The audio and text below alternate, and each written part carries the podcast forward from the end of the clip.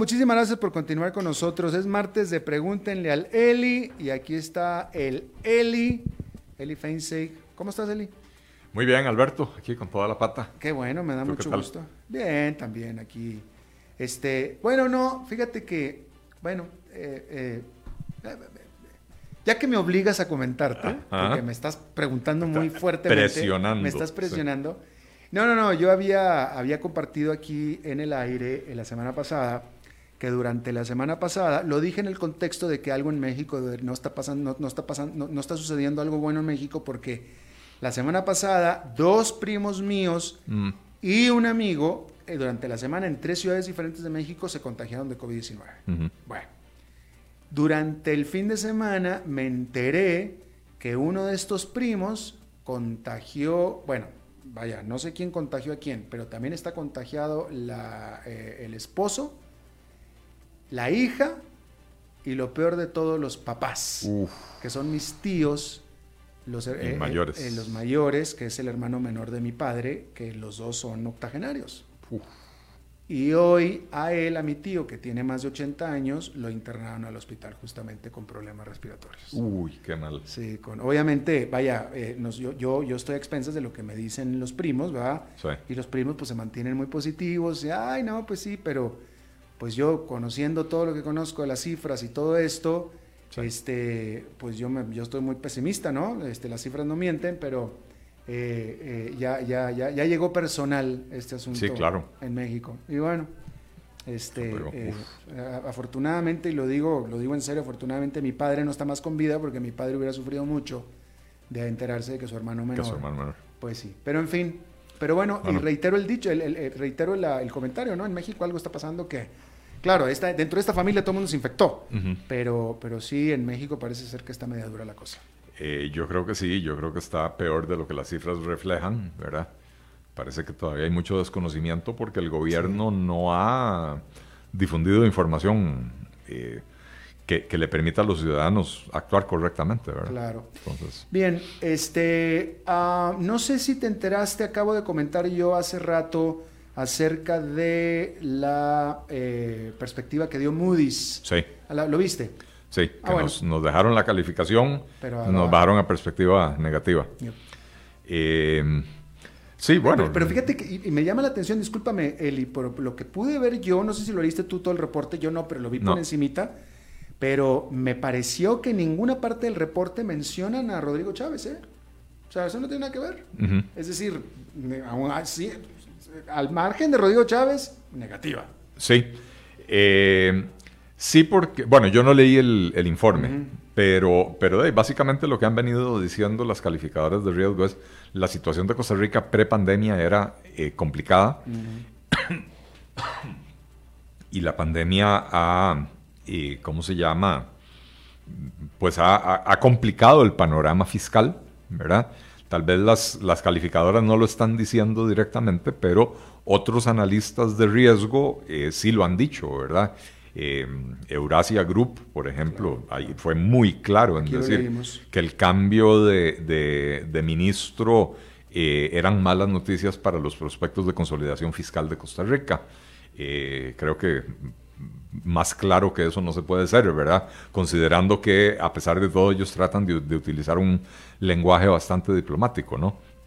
Así que, pues sí, es, es, a ver, estamos, estamos cosechando lo que sembramos y lo que sembramos después de 11 años de irresponsabilidad fiscal es una situación que lamentablemente ante la pandemia ahora sí se vuelve absolutamente inmanejable. Claro, claro. Eh, ok, comenzando ya con las preguntas directas del público. Priscila Alvarado te pregunta, eh, esta sí que yo no sé de qué se trata, espero que, yo, tú sí dices.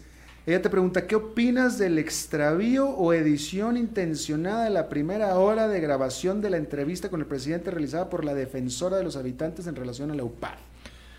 Eh, una barbaridad. Eh, que no me la hubiera esperado de la Defensoría de los Habitantes, la verdad. Eh, eso fue que, cuando, cuando fue el asunto de la UPAD, la Defensoría se apersonó en Casa Presidencial, eh, conversó con varias personas, incluyendo al presidente de la República, tratando de entender cuál había sido el alcance de la OPAT, qué tipo de información habían utilizado, a qué tipo de información tenían acceso, para cuáles fines, etc.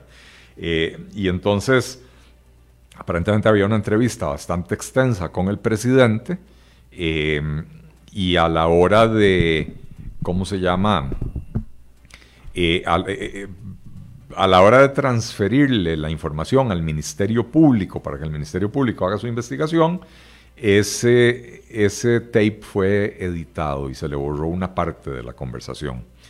y todo parece indicar que es la parte de la conversación donde queda evidenciado que tenían acceso a información personal de los ciudadanos con nombres y apellidos y lugares de residencia y cosas así por el estilo. Parece una barbaridad que esa información no se haya custodiado eh, como tenía que ser. Me parece una barbaridad que adentro de la Defensoría exista una Defensoría de los políticos de turno en vez de estar velando por la ciudadanía, que es el, el papel fundamental, Defensoría de los habitantes, ¿verdad? Eh, es Defensoría de los habitantes de Costa Rica, no de los habitantes de Zapote. Eh, así que, muy triste, muy preocupado con esa noticia. Oh, pues ahí está. Ah, Javier Bonilla te pide que comentes acerca del, del, del supuesto recorte que anunció el Ministerio de Hacienda por 62 mil millones. Eh, a, mí realmente me disgusta cuando nos quieren ver la cara de tontos. la, la regla fiscal establece que cuando se supera el umbral de endeudamiento público del 60% del PIB, eh, entre, entre otras medidas de emergencia para, controlar la situación fiscal, eh, no pueden crecer los salarios públicos, los salarios de los funcionarios públicos. Entonces ahora el gobierno anuncia como que si fuera un gran recorte que no van a subir los salarios de los empleados públicos. Bueno, eh, bien, pero es que eso es lo que dice la ley, ¿no? No es que el gobierno hizo un esfuerzo para decir a dónde podemos recortar gasto para reasignar esos recursos a otras, a otras funciones eh, más urgentes en esta circunstancia. No, simple y sencillamente lo que la ley les obliga a hacer, lo están anunciando como para tratar de ponerse una, una flor en el ojal. Eh, más allá de eso, bueno, eh, había que hacerlo, la ley lo exige y me parece muy bien que, eh, eh, que se haga. Eh, pero sigo sin ver ese esfuerzo por parte del gobierno de identificar a dónde está la grasita en el gasto público para recortarla, ¿verdad? aquí se están yendo por lo fácil y lo fácil es, por más que sea impopular, es lo que dice la ley, la ley ya está aprobada, nada más lo tienen que cumplir, ¿verdad? Claro. Bueno, no podía faltar eh, aquí Mario Loria y varios más. Mario Loria específicamente te dice, Eli, ¿qué opinas sobre la nueva cabeza del Ministerio de Hacienda de Costa Rica y el mensaje que damos hacia el exterior? Eh, lo segundo, el mensaje que damos hacia el exterior. Eh, yo no tengo una opinión sobre don Elian Villegas, no lo conozco. si uno revisa los estados financieros del INS, parece que hizo una buena labor desde la perspectiva financiera, da, buenos resultados, eh, pero eso no lo capacita como ministro de Hacienda. De hecho, me preocupa muchísimo que en sus primeras entrevistas y declaraciones dejó entrever un desconocimiento importante de la situación fiscal del país. Eh, que cuando le preguntan cuáles son las tres principales acciones o las tres primeras acciones que va a tomar, eh, la primera es llegar al ministerio a aprender eh, la segunda es llegar al ministerio a hacer cumplir la ley. Bueno, entonces, ¿qué estamos agregando? ¿Cuál es el valor agregado de esa, de esa función? Eh, el mensaje que damos al exterior es muy preocupante, y no solo al exterior, al, interior también, ¿verdad? Es el tercer cambio de ministro en siete meses. Eh, pero además cuando uno hace el recuento de todos los cambios que se han dado en la cúpula del Ministerio de Hacienda, siete, ocho, nueve de los principales funcionarios del Ministerio de Hacienda han desaparecido en estos últimos siete meses. Eh, cuando se fue doña Rocío, sus viceministros eh, fueron, digamos, despedidos o presentaron la renuncia cuando llegó el nuevo ministro. Eh, después el viceministro de Rodrigo Chávez ya presentó su renuncia también. El, ¿cómo se llama? Los, los jefes de crédito público y ahora no me acuerdo qué otra posición fueron eh, suspendidos o despedidos eh, por, por causa de la investigación, o sea, la, investigación ya concluyó que hizo la Contraloría General de la República sobre el tema del, del famoso hueco fiscal de finales del 2017. Eh, y encontraron, la Contraloría encontró que estos dos funcionarios habían tenido una responsabilidad importante en eh, no advertir que se estaba generando ese hueco fiscal, que se estaba dejando una porción significativa del servicio de la deuda sin contenido presupuestario, ¿verdad? Entonces perdieron el empleo. Entonces, estamos hablando de que tres ministros, seis viceministros y los jefes de, los jefes de, crédito público, y ahora no recuerdo cuál era el otro puesto, eh, desaparecieron, ¿verdad? Esto tiene que afectar el funcionamiento interno del ministerio, esto tiene que afectar la moral de los funcionarios del ministerio. Tanto cambio, tanta inestabilidad al frente del Ministerio de Hacienda implica que el rumbo del Ministerio de Hacienda está cambiando cada, cada poquito tiempo, ¿verdad? Porque cada ministro llega con su propio plan, ¿verdad? Puede ser que un ministro le pone más énfasis a el recorte del gasto, otro le pone más énfasis a la recaudación, otro le pone más énfasis a eh, sostener la situación sin cambiar nada, etcétera. Eh, pero bueno, eh, esto hacia afuera manda una pésima señal, ¿verdad? Manda una señal de que hay mucha inestabilidad, de que el manejo de las finanzas públicas no es confiable y lo que decíamos del informe del, del Eurasia Group, ¿verdad? Ellos eh, básicamente que dicen que este cambio eh, es una muy mala noticia para los prospectos de consolidación fiscal en Costa Rica. O sea, básicamente lo que están diciendo es no tenemos la confianza, describen al nuevo ministro de Hacienda como un, miembro del partido gobernante, leal al partido, qué sé yo, no un técnico en la materia hacendaria, eh, y entonces dicen esto no, no es una buena noticia. Claro. Eh, tienes varias preguntas acerca del tren. Eh, Eric, Eric, Maltes te pregunta cuál es el verdadero trasfondo del famoso tren eléctrico en Costa Rica, por qué tanta urgencia en aprobar dicho plan. Oscar Picado te pregunta si podrías comentar sobre el proyecto del tren interurbano. Pareciera que los ahorros no compensan los costes del proyecto y los subsidios de operación. Eh, es, difícil saber en este momento cuál es exactamente el trasfondo. Eh, yo he dicho públicamente que a mí me gusta el proyecto del tren eléctrico metropolitano, eh, pero conforme me he ido enterando de más información, eh, empiezan a surgir las dudas. yo, yo empiezo por aclarar que yo como economista entiendo que los sistemas de transporte público de esta naturaleza tienden a ser muy caros eh, y se justifica porque el beneficio social es mayor que el beneficio privado. Entonces, eso justifica en la mayor parte del mundo que se subsidien los trenes o los, los trenes subterráneos o qué sé yo, reciben subsidios importantes. Entonces, el hecho de que este sistema requiera de un subsidio no me sorprende. Sí me sorprende que eh, la oficina que, que ha manejado este proyecto escondió durante muchos meses la información acerca del el nivel de subsidios que iba, que, iba a ser necesario dar. Eh, y básicamente nos estaban tratando de vender la idea de que el, único aporte estatal sería el aporte de más o menos 500 millones de dólares, 500, 550 millones de dólares, que el Estado tendría que hacer en la construcción para abaratar el proyecto, por lo menos abaratarlo desde la perspectiva del concesionario, para que entonces las tarifas fueran eh, razonables para el público. Ahora resulta que bajo presión terminaron reconociendo que no, que aparte de esos 550 millones de dólares, eh, ellos estiman que eh, habría que hacer, habría que dar un subsidio anual de entre 50 y 160 millones de dólares para la operación del tren. Entonces, insisto, el hecho de que haya, que, de que sea necesario subsidiarlo, no es anormal. Los trenes generan lo que en economía conocemos como externalidades positivas.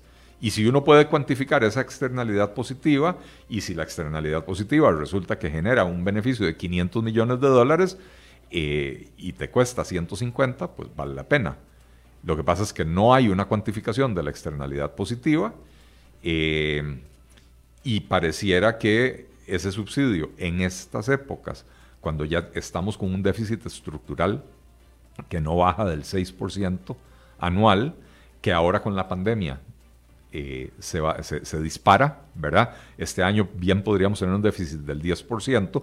Ya no me parece que este sea el momento adecuado para estar planteando un proyecto que va a comprometer las finanzas públicas en esa, en esa forma durante las próximas décadas, porque es un proyecto de varias décadas, ¿verdad? Claro. Así que, que me, en las últimas semanas me, me ha causado más preocupación eh, de lo que originalmente yo había previsto. Bueno, si dice que entre 50 y 160 millones, eh, bueno, es un margen muy alto. Es, un margen muy alto. Y el cual se va a ir hacia arriba. Mínimo van a ser 160, ¿va? Eh, bueno, porque, porque sabemos que los cálculos de los funcionarios públicos tienden a, subestimar los costos reales, ¿verdad? y, depende de muchas variables, ¿verdad? Porque hacer el cálculo va a depender de, una estimación de la, de la demanda. Pero ahora tenemos una pandemia. Yo no sé si después de la pandemia la gente va a ser tan favorable a utilizar un servicio como el del tren. Eh, eh, hablan en, los estudios de factibilidad de, una densidad de uso del tren. De, eh, ahora no recuerdo si era una persona por cada dos metros o cada 2.4 metros cuadrados, una cosa así por el estilo. Eh, los trenes para ser eficientes usualmente tienen densidades incluso menores. Bueno, eso no compagina con las medidas de distanciamiento social, ¿verdad? Entonces, bien podría ser que esas estimaciones de demanda sean fallidas y que entonces implique que al concesionario habría que subsidiarlo un monto aún mayor. Claro. Ahora, ese tren correría exactamente la misma ruta que el actual vetusto tren corre. Eh, no, no, no, no, no, eh, tiene, sí, se amplían en, en, algunos de los extremos, sobre todo en el lado de Alajuela, eh, eh, yo no sé hasta dónde está llegando hoy el tren, creo que está llegando hasta San Antonio de Belén, o no sé, bueno, exactamente no sé por dónde está llegando. Eh, pero llegaría hasta Ciruelas de Alajuela. Se extendería. Se extendería, creo que son como 10 kilómetros lo que se extiende, ¿verdad? Y, hay, y hay algunas, algunos proyectos para hacer rutas, digamos, transversales, ¿verdad? Porque como tenemos el tren del Pacífico y el tren del Atlántico, eh, entonces la conexión de ambas rutas eh, permitiría cruzar la ciudad de un lado al otro, etcétera, ¿verdad? Eh, pero, pero, ¿cómo se llama? implica también hacer pasos elevados o pasos subterráneos, qué sé yo, para que el tren pueda ir un poquito más rápido, ¿verdad? Porque si va a ir siempre sobre superficie, donde hay semáforos o donde hay intersecciones, siempre va a haber problemas, ¿verdad? Así que... Ya.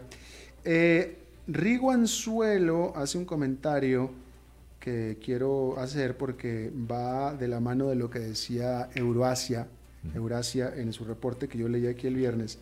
Él habla, él dice que se complica más conseguir préstamos con esta calificación de B2, que es cierto, y dice, ¿nos queda nada más el FMI como alternativa viable? Pregunta él. Eurasia en su reporte eh, infiere que al final todos vamos a tener que caer en manos del FMI, nada más que una situación todavía peor en la que estamos ahora. Así es. Bueno, yo, yo hace algunas semanas escribí un artículo eh, eh, donde, donde hablaba de la necesidad de trabajar en tres ejes para promover el reordenamiento de Costa Rica y, una política para generar crecimiento, eh, el crecimiento económico. y entonces uno de esos tres ejes era precisamente consolidar todas las deudas del país en una sola operación grande con el Fondo Monetario Internacional.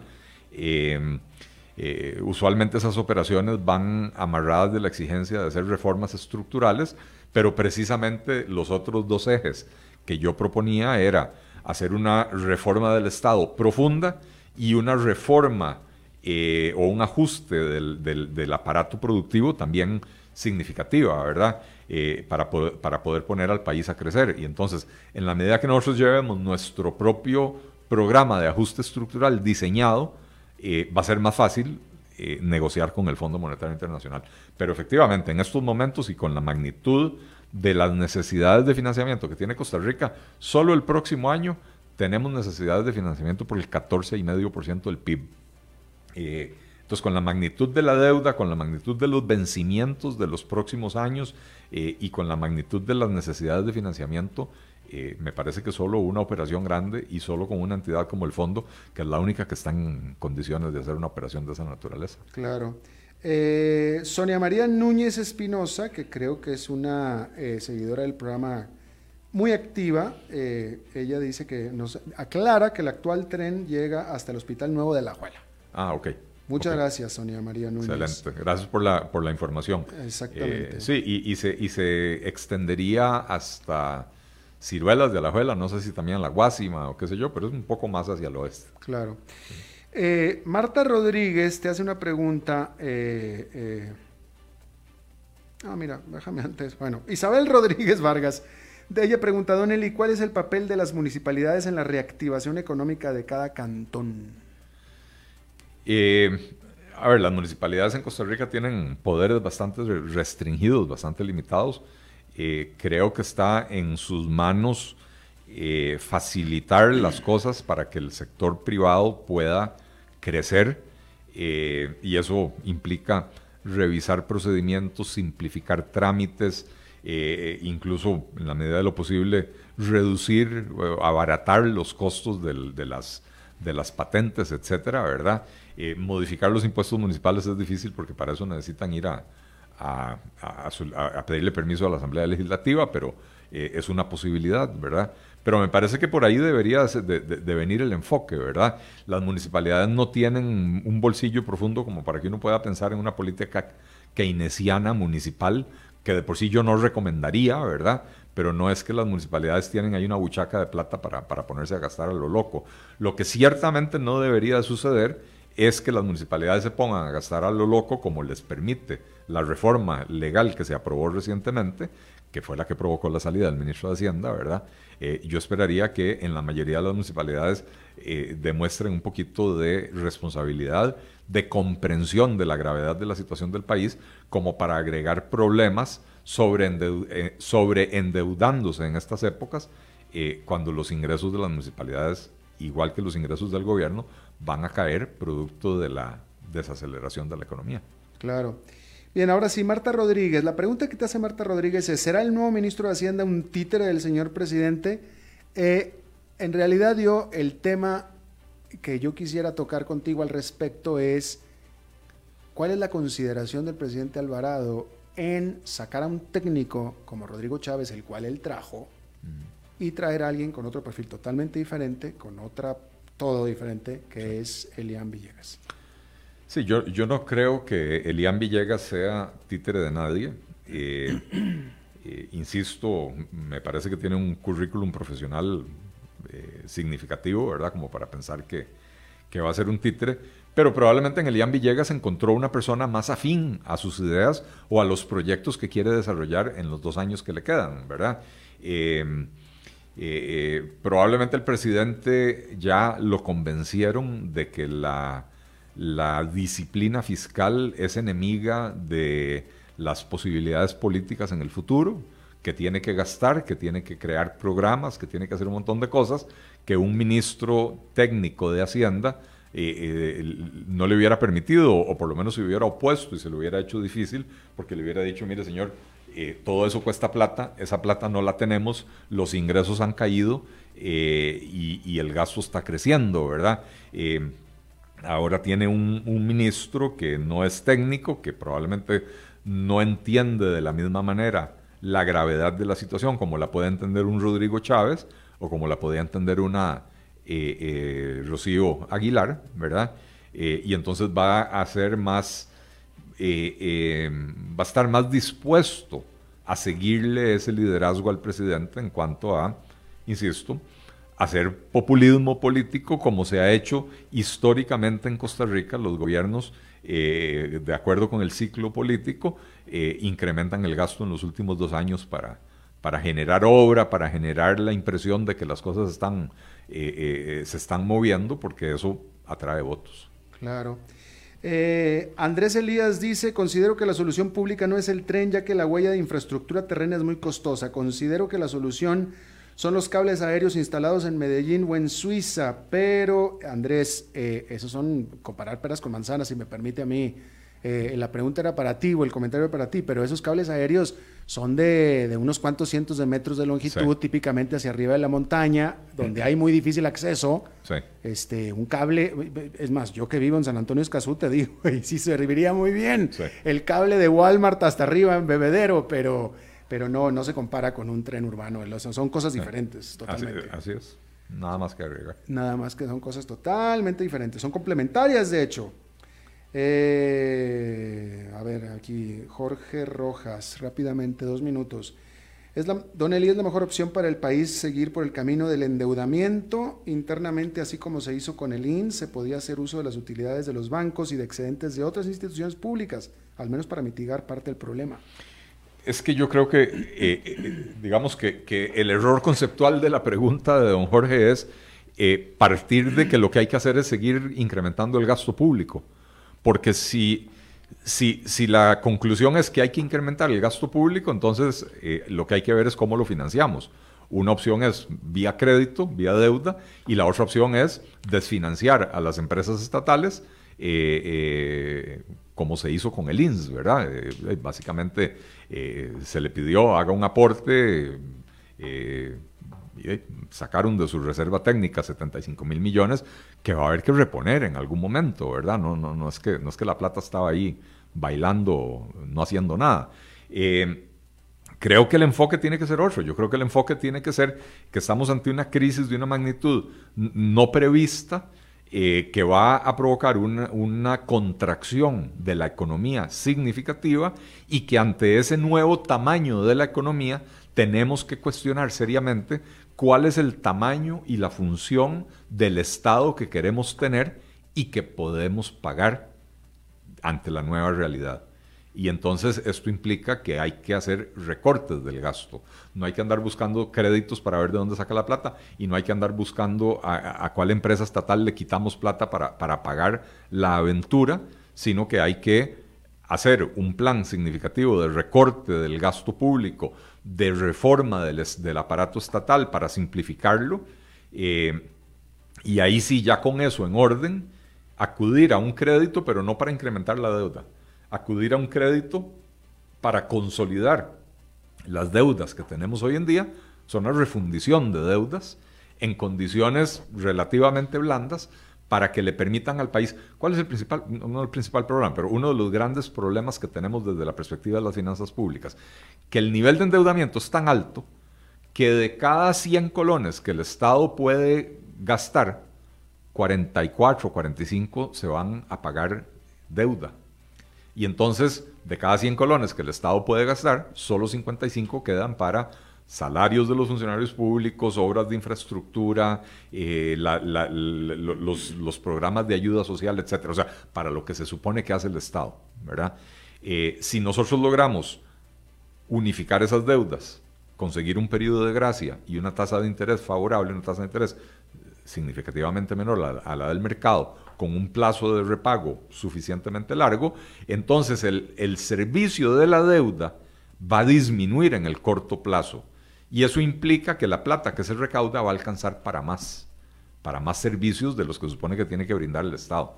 Pero tenemos que empezar por definir cuáles son los servicios que sí necesitamos en estas circunstancias y cuáles son los servicios de los cuales podemos eh, disponer, eh, eh, porque ya no son necesarios porque los tiempos cambiaron o porque la realidad es que la recaudación se espera que caiga en casi un millón de millones de colones y el gasto público está creciendo probablemente cercano a otro millón de millones de colones. Se nos está abriendo un boquete insostenible en las finanzas públicas que ya venían maltrechas. Claro. Eli Feinseig, muchísimas gracias como siempre. Placer, Alberto. Como siempre, muchísimas gracias por la invitación. Y gracias, agradece a todos, a todo tu público que te mandó preguntas. A todos los que me mandaron preguntas interesantes porque son diferentes de las que me venían haciendo. Eh, me gustó. Ahora, ahora, ahora, vinieron otras vecinas. Eh, diferentes a las de la semana pasada. No, no, no, hoy no vi nombres conocidos por ahí. ¿Ah, sí? Ah, bueno, muy bien, qué bueno. se amplía la base. Se amplía la base. Gracias, Eli Feinstein. Muchas gracias a todos ustedes que mandaron preguntas para este martes. El próximo martes continuamos con la charla con Eli Feinstein. Y eso es todo lo que tenemos por esta emisión de las 5 con su servidor Alberto Padilla. Gracias por habernos acompañado. Nos reencontramos dentro de 23 horas. Que la pase muy bien.